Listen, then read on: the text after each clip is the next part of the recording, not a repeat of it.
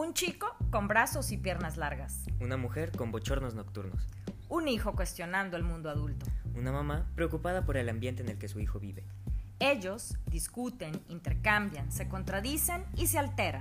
Y, juntos somos Hormonas y Menopausia. Un podcast donde a través de hablar y quitarnos la palabra intentaremos exponer nuestro punto de vista sobre temas cotidianos a través de la generación que nos ha tocado vivir.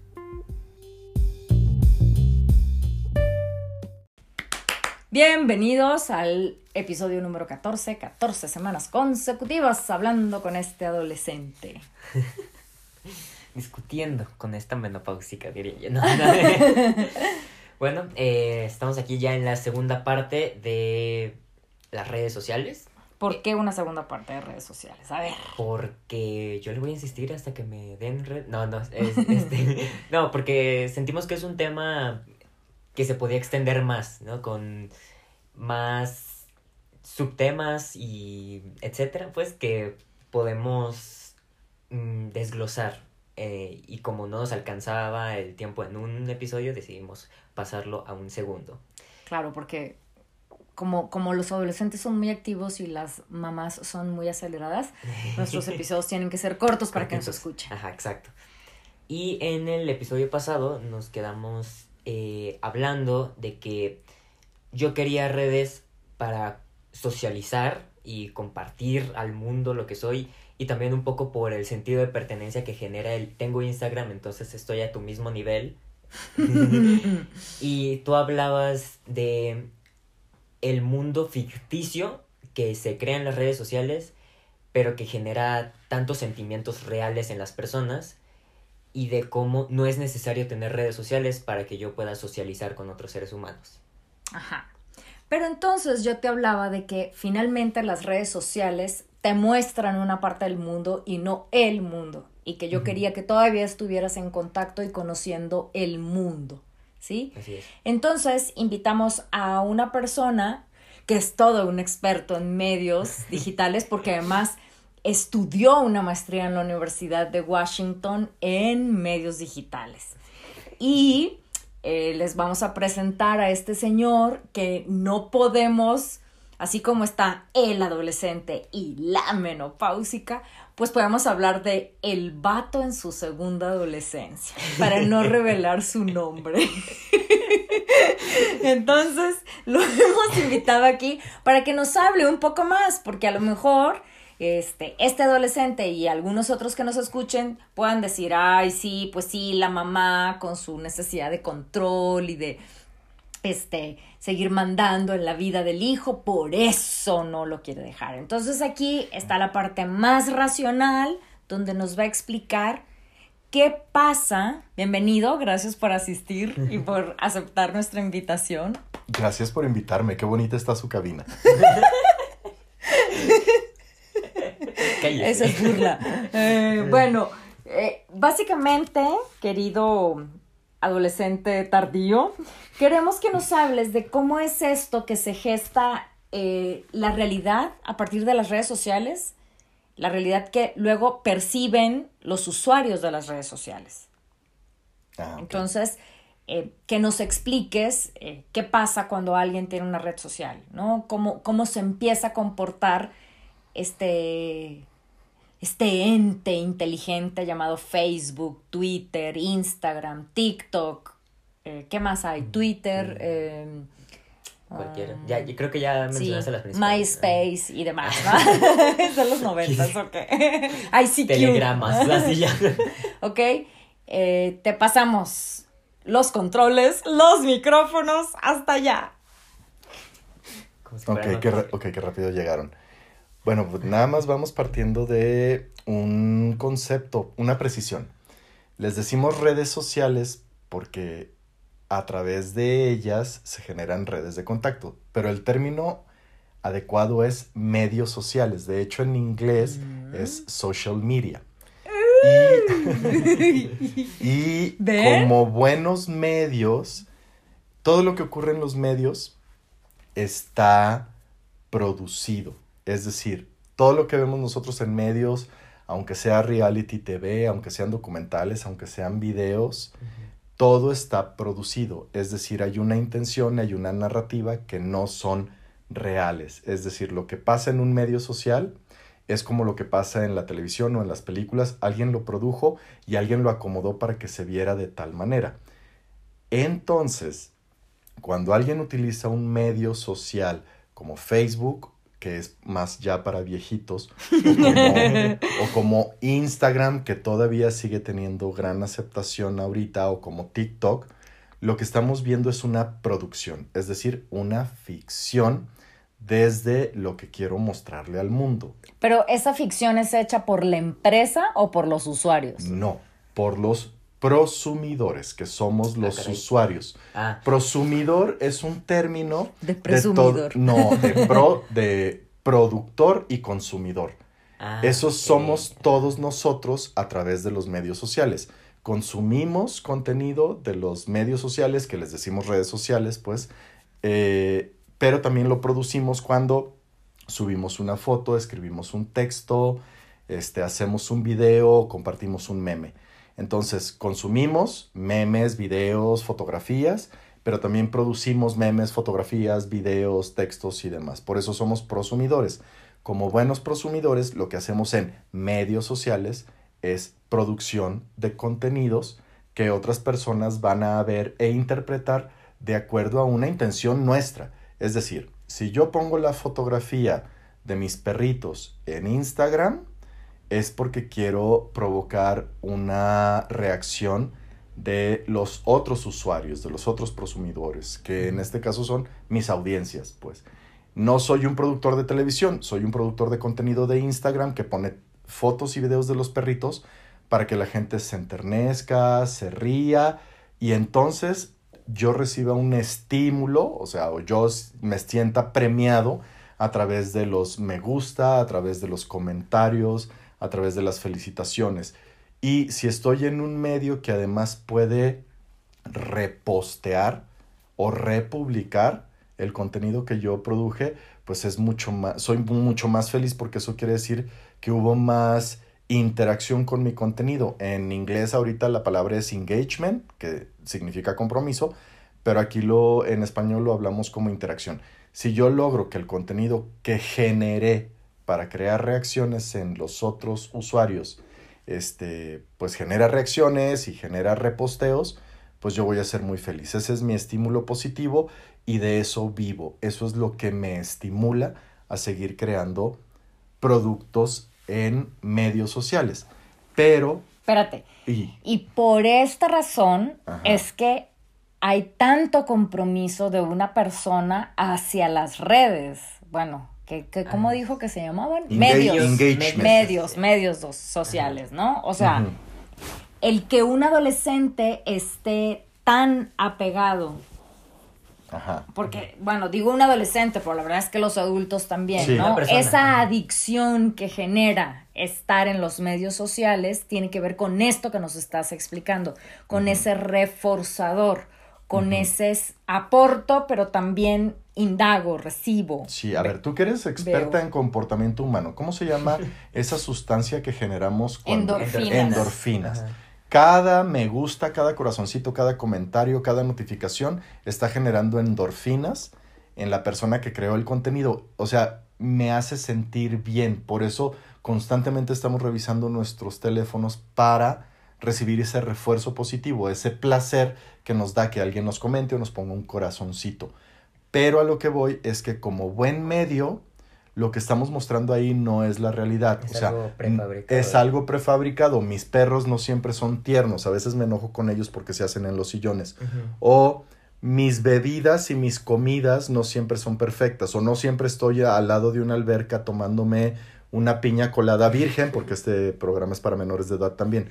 Este, todo eso lo hago hasta que queda perfecto hasta si hago mi selfie con dogface, me hago 50 tomas hasta que veo cuál es la dogface que más me conviene. Entonces es una producción, no es real. Ok.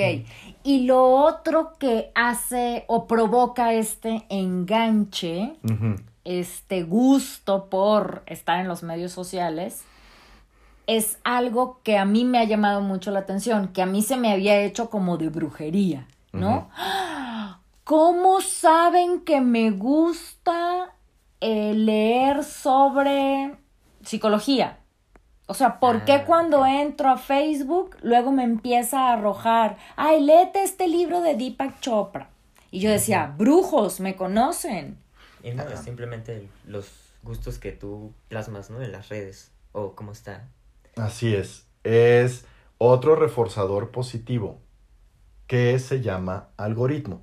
Hay un concepto que se llama burbuja digital. Así como las personas viven en su burbuja, así en su mundo y solo se relacionan con las mismas personas y solo van a los mismos lugares a pasear y comen en los mismos lugares, en las redes sociales o en los medios sociales pasa lo mismo.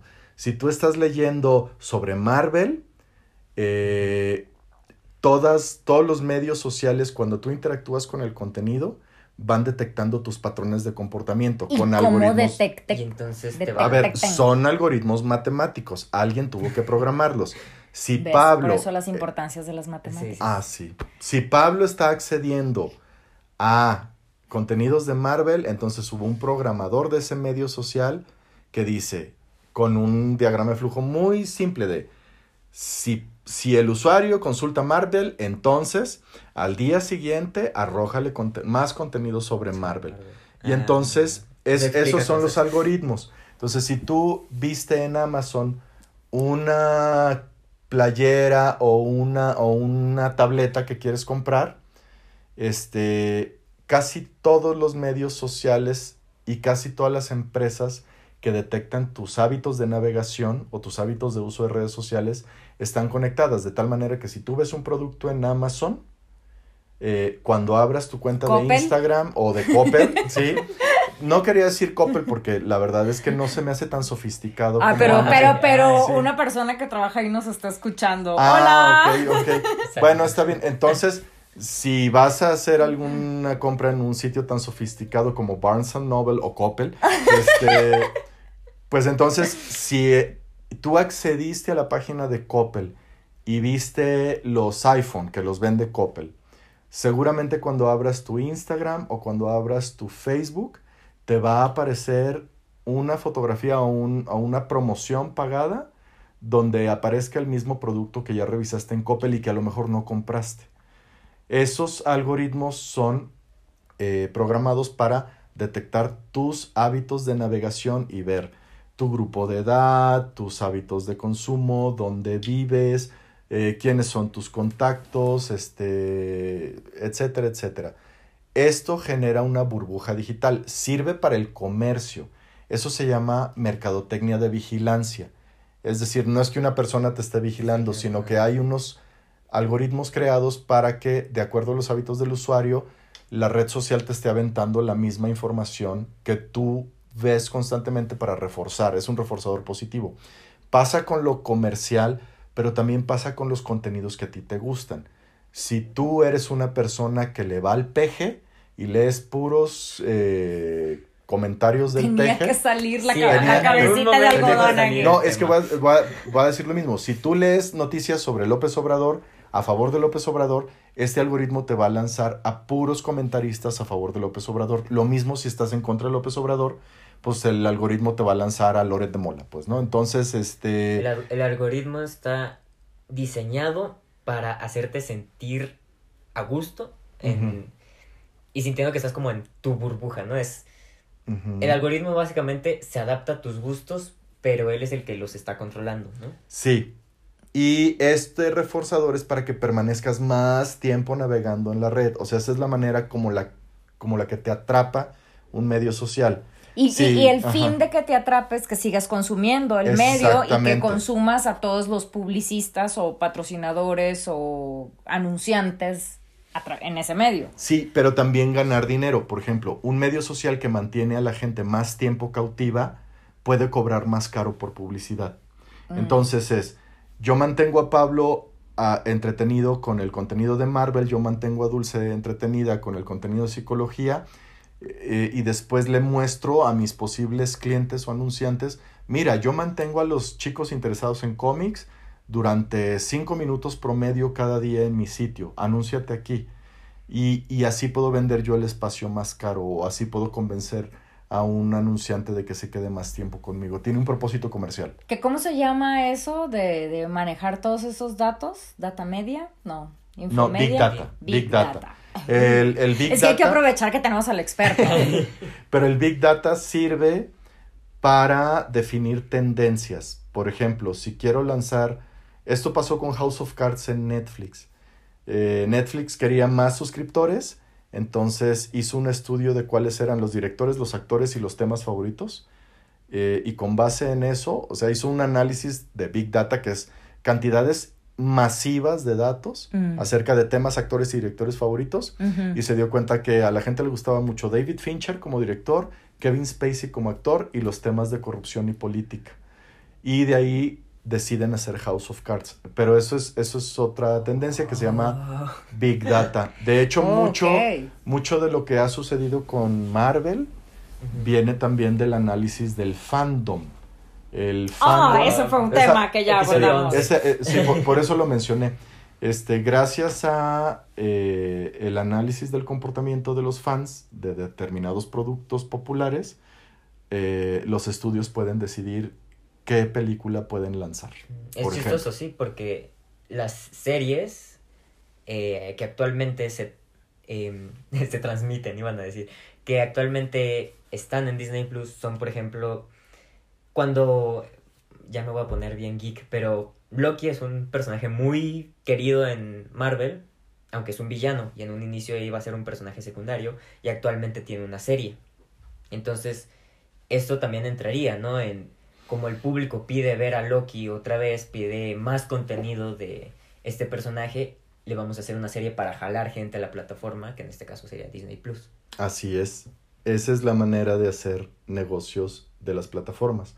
Crear contenido exclusivo que llame la atención de determinados públicos. Netflix lo ha hecho muy bien. De hecho, uno de los mejores productos que ha creado ha sido Stranger Things, porque apela a público de cuarentones y al público de adolescentes, y ambos están identificados con la temática de la serie. de la serie. Oh, como Unos hormonas por- y menopausia, el podcast. Consúmanos. Estamos en todas partes. Sí. Nada más que creo que Stranger Things tuvo menos éxito que Hormonas. y Ah. Menopausia. Bueno, Wow. pues aquí muchas gracias a este cuarentón que estuvo hoy de visita, porque gracias a él creo que tenemos un punto más. Quizá no de prohibición respecto a las redes sociales en los adolescentes, sino de conciencia, conciencia. ¿no? Ajá. Toma de conciencia. Es algo satisfactorio, por eso puedo seguir aquí, pero no es la realidad y eh, finalmente eres un prosumidor, es decir, interesa que estés y el medio digital va a gestar todo lo posible para mantenerte aquí, porque finalmente vas a terminar consumiendo, ya sea a través de, la, de tu aportación en tiempo, como de la compra de productos y servicios que este medio te, eh, te aporte. Y que todo lo que vemos ahí fue elaborado y creado a conciencia por otras personas tratando de vender una imagen o de mostrar una imagen, a lo mejor no la venden, pero sí la mostramos de aquello de cómo estamos generando nuestra identidad para mostrarla. Es finalmente no, no perder el hilo de qué es virtual y qué es real. O sea, se suben millones de fotos al día y es saber en qué momento se está creando endorfinas gratis y falsas o endorfinas, o sea, al recibir un like o postear algo. Y pues sí, diferenciar entre esto y cuando verdaderamente estás compartiendo algo que te simboliza algo. Claro, un like no significa que es tu amigo o tu amiga forever. pues muchas gracias, gracias por participar. Gracias por invitarme a Hormonas y Menopausia. Es nuestro segundo invitado. Vamos por otro para seguir con nuestros objetivos y saludos a todos los que nos dejan mensajitos y siguen escuchándonos. Nos veremos en el próximo episodio de Hormonas y Menopausia. Adiós. Yay.